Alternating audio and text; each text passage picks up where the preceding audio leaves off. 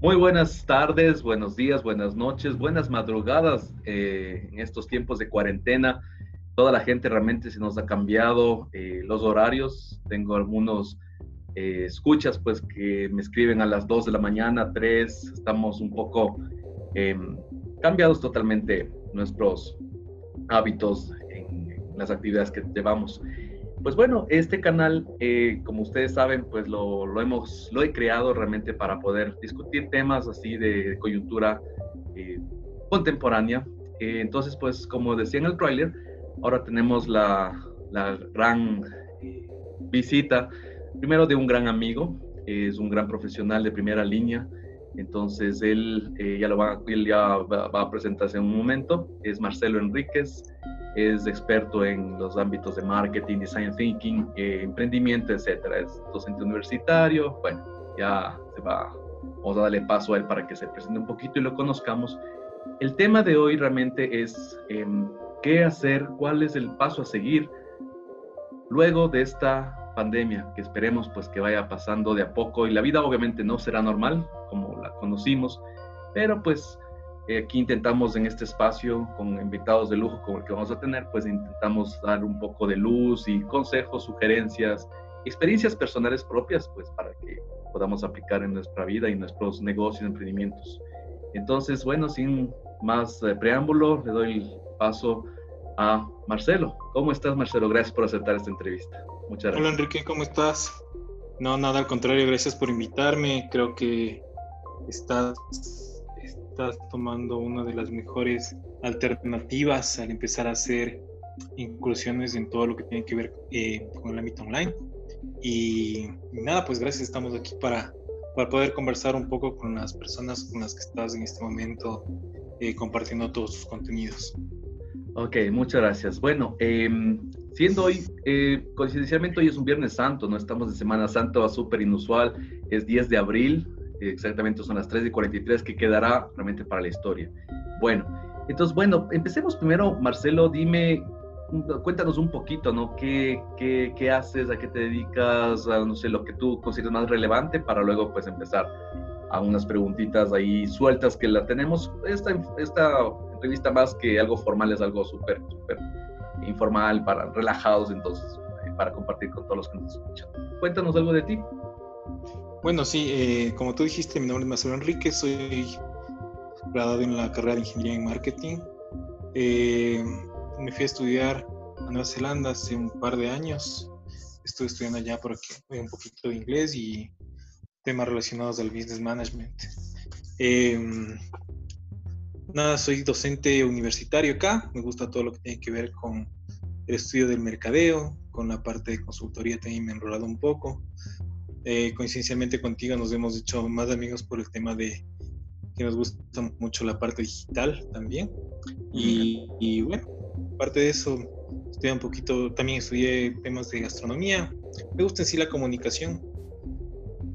Ok. Mis hobbies, ¿qué puedo decirte? Algo, me gusta un poco la música. Creo que todo lo que tiene que ver con comunicación es lo que a mí me apasiona. Ok, perfecto. Entonces estamos en el camino correcto.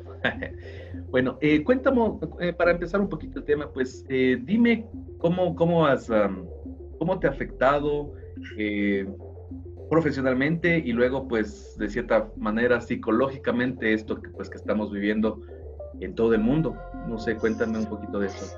¿Qué tal te ha afectado? Yo creo que, yo creo que, o sea, hay, hay que analizarlo desde dos aristas, desde mi punto de vista ya individual y es que el trabajo se ha puesto un poco más fuerte, ¿no? Eh, ha sido bastante duro esta situación en la que hemos tenido que, por lo menos nosotros que estamos en el ámbito de educación, creo que por lo menos se ha duplicado el trabajo en cuanto a, por lo menos, tomar colectivos o temas de, digamos, de, para, para poder solventar el momento actual, ¿no? Eh, pero por otra parte, creo que hay que ser agradecidos también, porque la educación es uno de los sectores que se ha mantenido en pie y que creo que se va a mantener en pie, por lo menos por los siguientes meses para nosotros. Y eso es algo bueno, eso es algo positivo para nosotros como profesores, el poder tener la oportunidad de, seguir acá eh, realizando nuestro trabajo, nuestra labor. Así que creo que, como tú mencionabas, siendo Viernes Santo es un momento muy importante para ser agradecidos con Dios de que estamos todavía acá pudiendo trabajar. Y desde el punto de vista psicológico, eh, creo que hay que ser bastante, bastante inteligente también en el sentido de que tienes que ser sensible con las cosas que están pasando, aceptar las cosas como vienen y nos tiene aprovechar los momentos que tienes ahora de soledad, de recogimiento. A veces no hemos tenido tiempo para meditar, hemos estado solo afuera, eh, estamos compartiendo, creo que la mayor parte de personas eh, con nuestra familia, el momento de ser más humanos y ayudar a los que no tienen. Creo que muy pocos lo hacen, eh, o muy pocos lo hacemos en realidad. Creo que es un momento para darse cuenta que la humanidad nos está pidiendo algo y, y creo que psicológicamente, por lo menos por mi parte, me sintió bastante bien. Obviamente te afecta el hecho de no poder ver al resto de gente, pero ¿qué hacerle? Pues poner el pecho a las balas y, tratar de salir triunfante de esta situación. Ok, perfecto. Em, bueno, justo eh, en esa parte, pues que tú dices que eh, lo ves realmente el, todo el ámbito positivo, realmente que todo lo que tú comentas, ¿no? Em, eh, ya metiéndonos un poquito en el ámbito de, los, de todos los negocios, los emprendimientos, todas las, las nuevas ideas que estaban así como en stand-by y que tal vez esperaba la gente, pues eh, todo este, este, en Ecuador al menos nos caracterizamos por ser eh, muy emprendedores, a pesar que muchas, muchas veces dicen, no, el Ecuador, eh, país de tercer mundo, sin embargo creo que es un país de muchas oportunidades. Ahora, ¿qué, cómo, ¿cómo le ves tú el, el, después de, todo, de que todo esto empiece ya a nos dejen salir? Y obviamente estamos de acuerdo, creo que todo el mundo, no solamente la economía del país, sino del mundo, pues va, cambió realmente es, un, hecho eso. ¿Cómo ves tú el panorama, por ejemplo, en esos, en esos emprendedores que estaban con sus ideas así, naciendo y de repente a parar? ¿Qué, qué, qué sugerirías o cómo ves tú primero el panorama eso, Marcelo? O sea, yo creo que es una, es una lección para todos los empresarios, tanto los que están empezando cuanto los que tienen muchos años ya con sus empresas, con sus negocios, en el sentido de que siempre es, siempre es necesario eh, tomar en cuenta todas las alternativas y todos los escenarios en los que puedes estar. O sea, yo creo que hubiera sido un poco de locos de decir, bueno, me va a ir súper bien mi negocio, o sea, investigación de mercados dice que voy a triunfar. Ya solo tendría que pasar algo que realmente, una, una bomba nuclear o una pandemia para que mi negocio se, se caiga y, y eso y pasó. Sucedió, exactamente. Entonces no, no, no, no tomamos en cuenta ese tipo de cosas que tal vez son extremas y que a veces salen de las manos y que toca, ¿no? O sea, toca, toca vivirlo y, y ahora, o sea, yo creo que un 99% de las empresas no lo hizo y eh, sobre todo las empresas que estaban iniciando considero que deben estar en serios problemas. Supongo que para todos hay alguna estrategia que se pueda realizar. En algunos casos, en otros casos la estrategia va a ser lastimosamente cerrar sus operaciones porque dependen enteramente del mercado, de la que la gente vaya, de que la gente se agrupe, etcétera pero tendrán que tomar alternativas, tendrán que estudiar la situación y tomar decisiones. Lastimosamente en este punto y que hay que, como te decía, eh, poner el pecho a las balas y empezar a trabajar en el sentido de lo que estamos viviendo. No podemos hacer más. ¿Crees tú, Marcelo, que por ejemplo es uno de los, de los grandes peros y los errores que tienen, por ejemplo, las, algunas empresas que recién están empezando o estos mismos emprendimientos, ¿ya? Yo sé que a veces, por ejemplo, eh, hacen... Eh, qué sé yo, frutas, bueno, cualquier, cualquier artesanía, lo que sea. ¿Crees que en estos, esta, toda esta coyuntura que estamos viviendo, eh, ahora van a tomarle mucho más en cuenta el aspecto digital, por ejemplo? De que tal vez unos empezaron su negocio y dijeron, yo no necesito de entrada ni fanpage, no necesito Twitter, no necesito Instagram. ¿Para qué un website? ¿Para qué un correo electrónico? Bueno, correo electrónico como quiera, como dicen. Pero ¿crees que ahora con esta situación eh, como tú mismo dices, pues las empresas y los em, nuevos empresarios, los incipientes empresarios van a decir, no, o sea, con esto creo que para futuro, primerito, voy a empezar con una, un fanpage o alguna cosa digital en caso de que algo pase. ¿Crees que va, es un despertar de, este, de las nuevas tecnologías? ¿Qué dices? Creo que totalmente, totalmente eh, la gente se va a tener que adaptar ahora sí, ya casi por obligación a, este nuevo mundo digital, a la era digital, como tú bien dices. Eh, empezando desde cero, ¿no? Porque yo conozco empresarios y gente que tiene negocios que no saben de términos, no hablan de fanpage, no saben de website, no saben de aplicaciones, no saben de estrategia digital, confunden el marketing con la publicidad digital y un montón de errores más que se tienen ahí.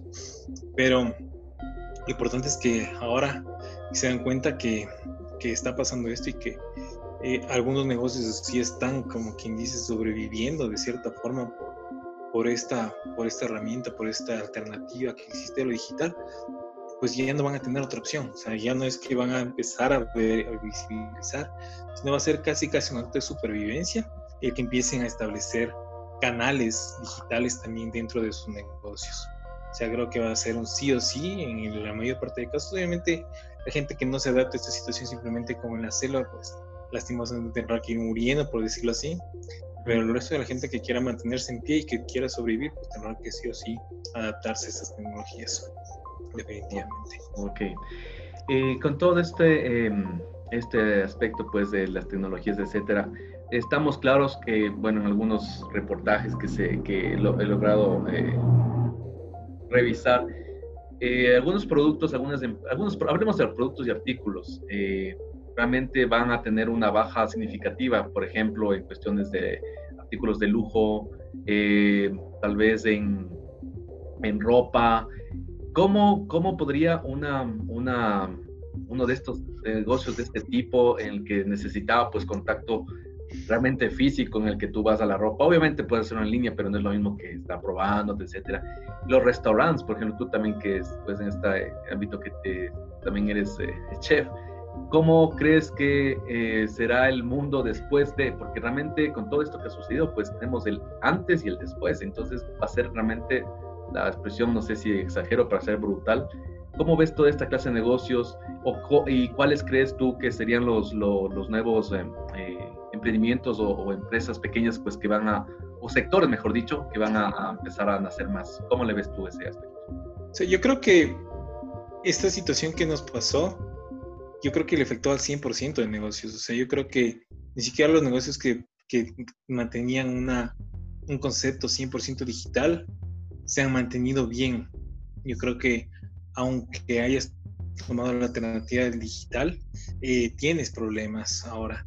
Obviamente hay negocios que muy, muy, muy específicos, muy, muy específicos, como por ejemplo lo que es alimentación, lo que es salud, lo que es todo lo que tenga que ver con confección para protección de salud mismo, eh, venta de medicamentos farmacéuticos, etcétera, pues obviamente van a deben haber tenido un alza en este momento, ¿no? Y obviamente si es también parte ya eh, propia de la, de la cátedra que también a veces imparte dentro de las universidades y tecnologías eh, y institutos tecnológicos, en el sentido de que vayan siempre los negocios en los que se encuentran en la primera parte de la pirámide de Maslow, que son los, los que realmente la gente necesita, los que sí o sí la gente va a necesitar eh, para sobrevivir en cualquier punto de, de, en cualquier situación en la que se encuentre el planeta, pues van a acudir a esos negocios. Pero como te digo, para mí la mayor parte de negocios debe haber sufrido bastante, independientemente si son digitales. Y, y, después de esto, yo he escuchado algunas teorías, o sea, yo creo que hay que esperar a, que a ver qué pasa, porque los grandes economistas dicen que bueno, he escuchado que incluso el, el, el billete como tal puede desaparecer, he escuchado que va a haber una flexibilidad en precios tenaz, que va a haber súper ofertas, o sea que el mercado va a estar súper elástico a, a, que la gente empiece a comprar, pero así de manera brutal. Claro, por lo cual lo sería positivo, claro. ¿ya? Claro, que o sea, gente, la gente va a empezar a comprar así a lo salvaje, que las cosas van a valer el 25%, sobre todo en los temas que tienen que ver con, tú sabes, artículos perecibles, etcétera.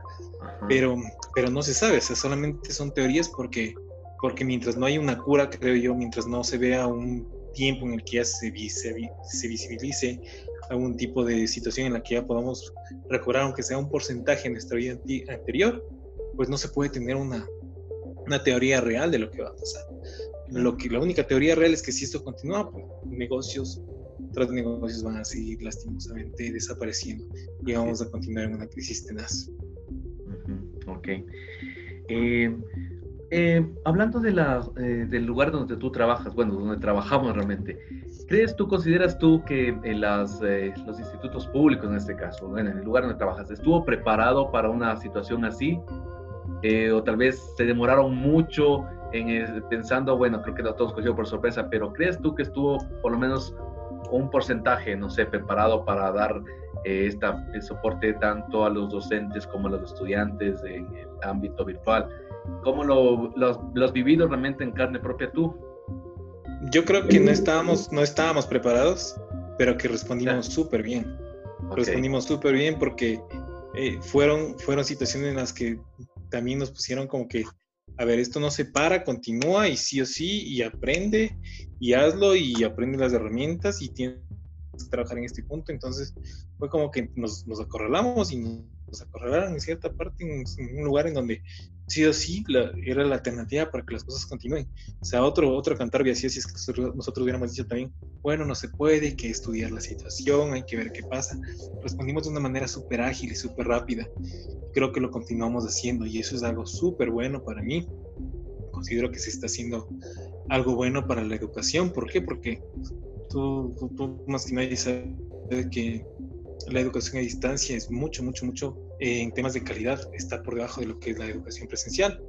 Entonces tenemos que ahora buscar alternativas para que esta educación a distancia pues tenga por lo menos un acercamiento bastante significativo, bastante, bastante cercano a la, redundancia, en, en, ámbitos de calidad, que creo que es la principal problemática que para mí, dentro de mi experiencia, de del casi mes estamos ya trabajando así, se viene dando. Mira, por ejemplo, el tema de los exámenes.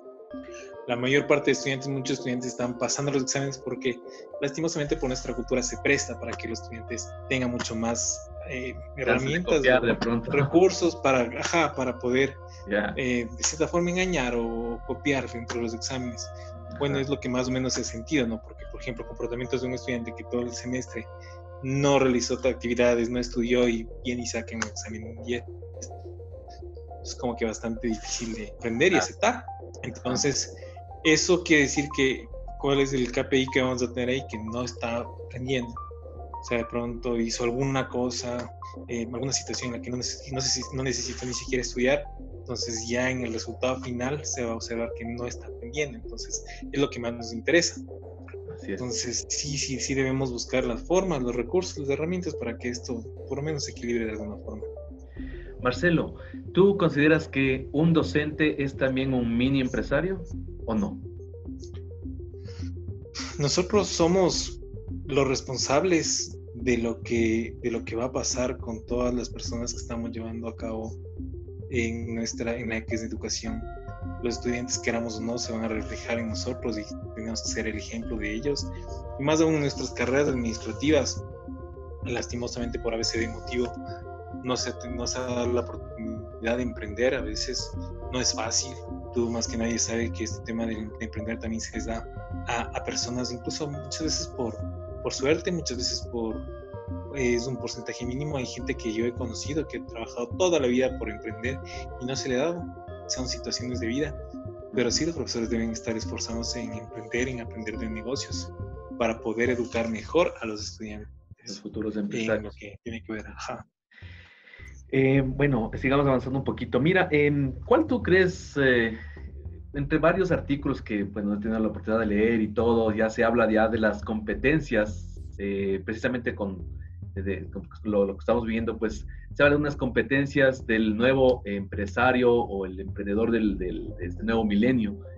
¿Qué, aparte, bueno, de todo el manejo de redes sociales, de todo este manejo tecnológico, qué otras competencias eh, crees que son necesarias para estos nuevos eh, emprendedores? O, también o tendríamos de cierta manera que, este nuevo modelo tiene que esforzarse en conocer mucho más acerca de análisis de lectura de websites, de visitas, de Facebook Ads, Google Ads, ¿Cómo le ves tú? ¿Qué competencias como, como profesional que eres y te mueves en ese ámbito? Pues, ¿cómo le ves eh, este, este, este asunto?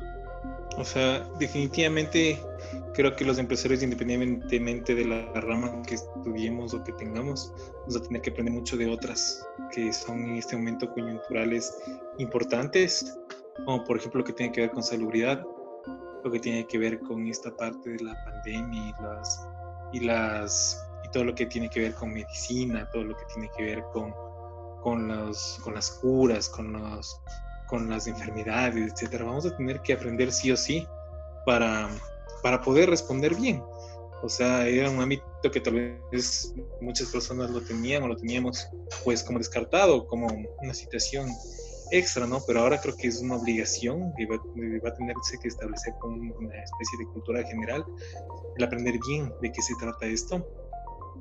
Y otros aspectos importantes que van cogidos de la mano, ¿no? Como por ejemplo los principales productos que la gente va a necesitar, temas que tienen que ver con logística, por ejemplo, con temas de canales para poder llegar más rápido a las personas. Y Ahora te refieres al delivery y todo eso, por ejemplo. Claro, que es un es el negocio que ahorita está en auge, ¿no? Que, que, para eso también es toda una ciencia, o sea, existen maestrías, existen cualquier cantidad de estudios para poder establecer de mejor forma los canales en los que pueden llegar los productos a, tu hogar. Entonces vamos a tener que darle un nuevo giro a la situación y, y, ver cómo empatamos lo que está pasando con lo que nos cuenta la teoría. Ok. Eh, ¿Cómo lo has visto tú? Eh, bueno, más, más, que cómo lo has visto, ¿tienes alguna, alguna anécdota, por ejemplo, en tu, en tu, cuando estás dando un día una clase virtual de alguna cosa un poco inusual que te haya pasado con algún estudiante o algún grupo o algún curso como los que das? Y por cierto, ¿qué materias nomás dictas tú en el Instituto Sucre? Bueno, yo ahora estoy trabajando en temas de proyectos de titulación, estoy en proyectos de marketing, y la materia de neuromarketing y publicidad. Eh, así como situación especial, no. Lo que pasa es que, bueno, uno también fue estudiante y no está tan, viejito aún. Entonces se da cuenta que es la, vida cotidiana de una persona. En esta situación en la que la gente, por nuestra cultura, insisto, a veces tiende a confundir la, la situación que estamos viviendo, que es ahora em, estudiar online y cambia porque me van a hacer estudiar en vacaciones. Entonces, por ejemplo, eh, yo sí yo sí veía que a mí me tocaba como que exigirles un poco más a los estudiantes y pedía, porque sí leía un artículo que los estudiantes pongan cámara siempre, porque tiene que ser así, el modelo tiene que ser el mismo, o sea, casi, casi debíamos haberles obligado a que se sienten casi en un aula, que estén súper bien vestidos, que estén bañados, que estén preparados en un lugar preparado. Entonces, ¿qué era lo que pasó? Yo veía que algunos a las 7, 8 de la mañana estaban en sus camas, estaban en pijamas, estaban súper mal arreglados. Entonces, sí, digamos que para mí es un poco la anécdota, digamos, un poco graciosa que me ocurrió y que poco a poco se fue cambiando, pero sí los estudiantes tienen un poco más de, de resistencia a esta situación. O sea, creo que todas estas situaciones que estamos viviendo y que, que vivimos, pues tienen que ser elementos para que estas cositas vayan cambiando en, en, el futuro, porque no sé el futuro inmediato creo que va a ser, creo que va a ser online, en el futuro inmediato definitivamente creo que no sé si tal vez todo este año, posiblemente sí. Entonces son cosas que vamos a tener que ir cambiando, porque no puede ser que un alumno se levante por decirte algo cinco minutos antes de que la clase empiece. Así es. Estemos testando la primera, toda la primera media hora, sacándose la gaña, desperezándose. Entonces, no. Así es. No está bien eso. Ajá, eso digamos que es una anécdota que vi. Ya. Muy chévere. Em, oye, eh, ¿qué te iba, iba a comentar? Eh, toda esta, esta situación, bueno, como tú estamos, estábamos mencionando acerca de las, de las empresas, de toda la, la situación que sucede. Eh, mira, eh, yo quería eh, preguntarte algo así a, título personal. Eh, como, como, bueno, realmente eh, los, los, que nos escuchan, pues trabajamos en el, en el mismo sitio y en algunos proyectos. se, estaba, se iba a realizar una, una feria de emprendimiento, estábamos planificando todo, ya tenemos pues diseño, los chicos igual, los, estaban involucrados, estaban muy con todos los proyectos que se iban a hacer, así de, de, innovación y tecnología, etcétera. Cuéntanos un poquito de qué se trataba esto, obviamente porque tú y yo lo sabemos, pero quisiera que la gente pues se entere de, de, qué, de qué se iba a tratar y qué objetivo tenía eso. Y pues se suspendió por, la, por la, lo que estamos viviendo. Cuéntanos un poquito de eso, ¿de qué era? Claro, eso nació por parte de una estrategia basada en nuestra planificación operativa anual, donde teníamos pues como, como objetivo el, el promocionar eh, más al instituto en todo lo que hace, ¿no? Entonces se nos ocurrió, gracias a la idea de algunos compañeros, de, de, hacer, de hacer una feria en la que demostremos pues todas las aptitudes que nosotros vamos aprendiendo, tanto como profesores como, como estudiantes. Entonces decidimos y tuvimos la aprobación para hacer una, una feria de emprendimiento donde quisimos tomar la mayor parte posible de las de los temas que por lo menos hasta ese momento eran más importantes, que eran los temas de innovación, principalmente tomando herramientas súper súper importantes de ahora, que son, por ejemplo, Design Thinking. Eh, estábamos también tratando de involucrar la parte digital, donde vimos que, que sí se puede lograr grandes resultados en poco tiempo realizando solamente estrategia orgánica. Eh, tratamos de involucrar también la parte ambiental, que ahora más que nunca creo que también toca, toca, toca y se relaciona con lo que nos está pasando. Y bueno, tratamos de hacer todo esto, creo que estábamos en el camino correcto, estábamos ya a una, a una, una dos semanas, un par de semanas de, realizar eh, ya la presentación final de la, de la feria. Pero lastimosamente por esta situación pues tuvimos que, suspenderla. Ajá. Y, bueno, con mucha pena porque fue un trabajo súper fuerte de todos los compañeros docentes, de principalmente los alumnos, se esforzaron muchísimo, se portaron súper competitivos, eh, los proyectos cada vez están mejor, eh, las herramientas, la, comunicación, etcétera, estaba súper chévere para mí, muy, muy, motivante como, como coordinador de la carrera y como profesor, me parecía, estaba muy, muy, muy emocionada por, por, lo que iba a pasar, pero lastimosamente tuvo que suspenderse de momento. Precisamente en este, en este, mm, eh, en esta feria de innovación y emprendimiento que iba a darse, eh, bueno, yo eh, quisiera que compartas un poco lo que lo que sucedió, por ejemplo, con un video que justo de uno de los proyectos que despegó de la, de la nada con solamente publicando un video. ¿Qué crees que tú quisieras que lo compartas para que pues, la gente que nos escuche diga, tal vez voy a replicar eso, tal vez voy a tomar lo, lo que me va, voy a escuchar aquí y tal vez a mí también me resulta, porque como tú bien dijiste, pues yo como eh, también manejo lo, pues, lo que son las estadísticas de las redes sociales del instituto y todo, pues pues una sorpresa y, y, creo lo hiciste sin invertir un solo, un solo dólar.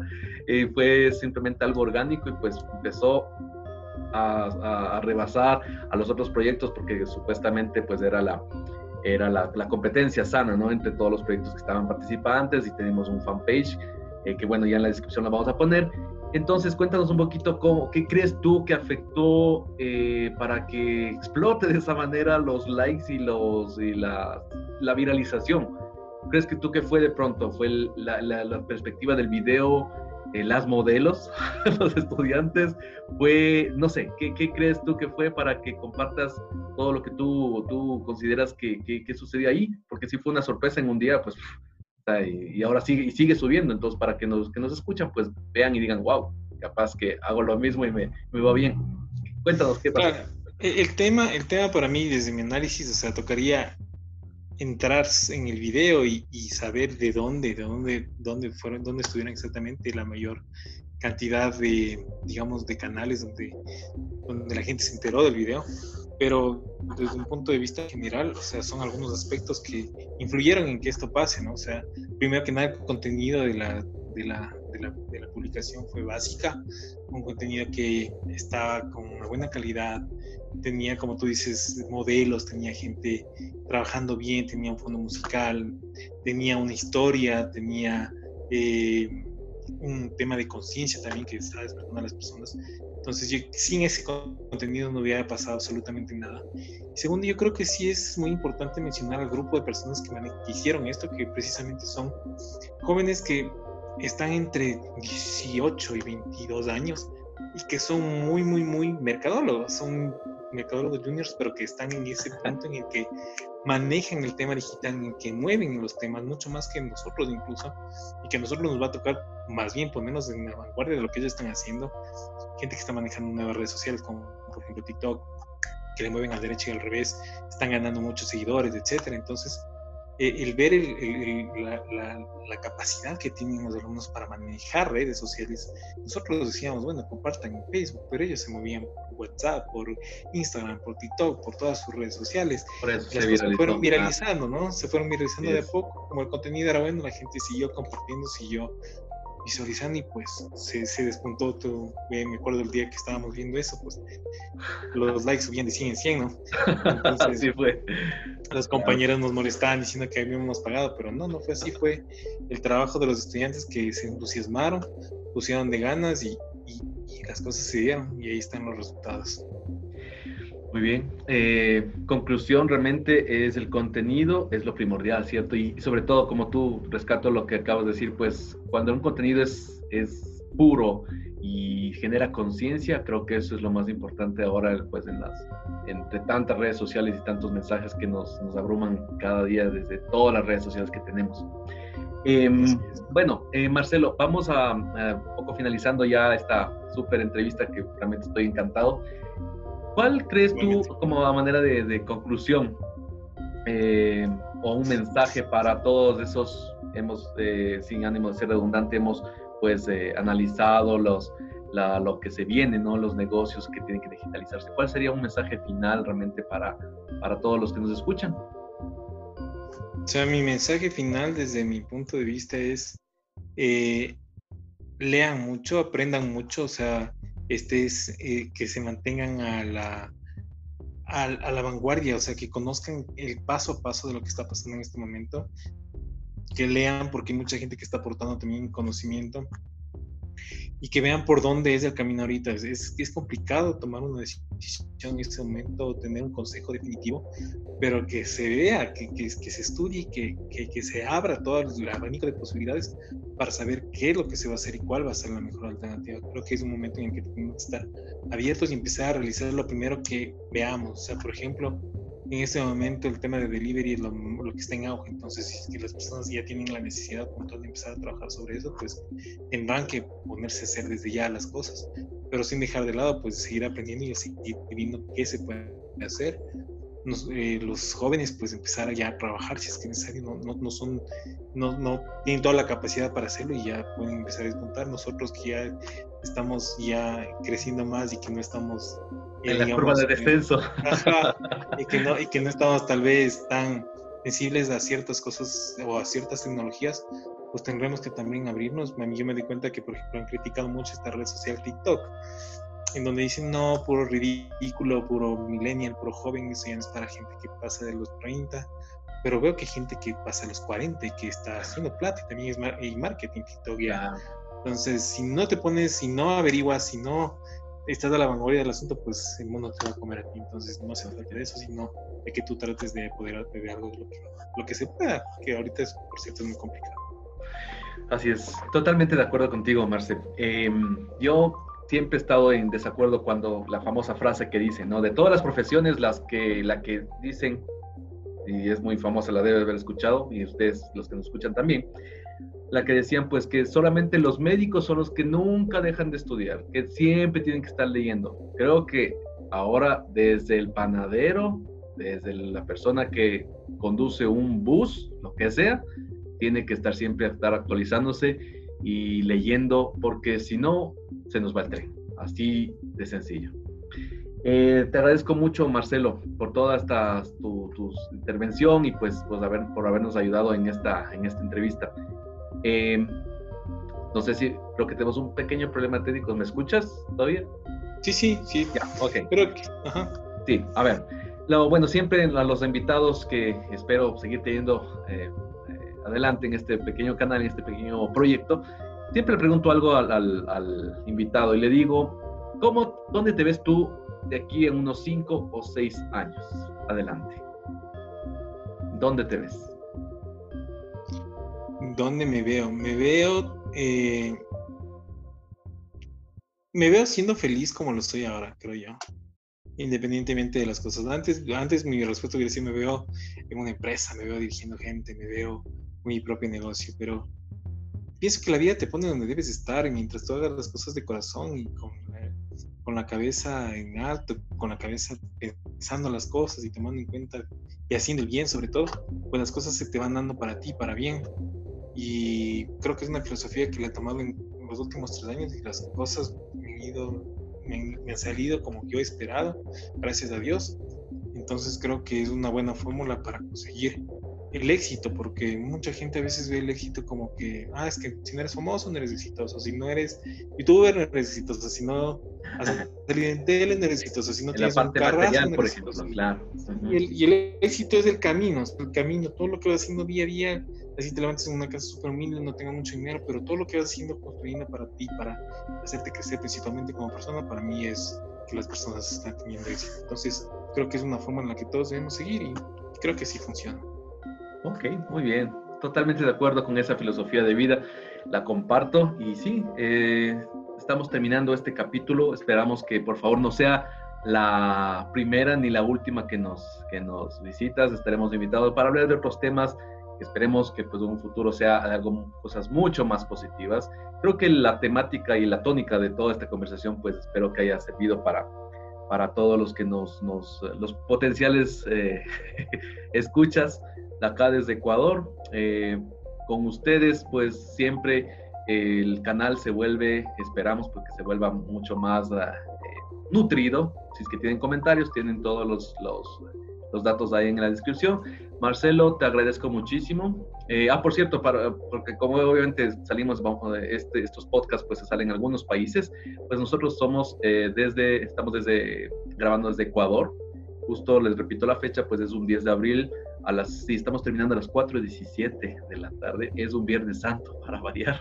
Entonces, por favor, a todo el mundo católico, lo, que no va a leer es respetar y como em, dice la frase, pues hay que ser justo con todos, pero no confiar en todos. Y me despido. Marcelo, por favor, gracias por todo y estaremos viéndonos en un futuro capítulo con otro tema. Muchas gracias a todos. Recuerden, gracias. en la descripción está el link. Muchas gracias. Saludos a todos, muchas gracias. Hasta luego.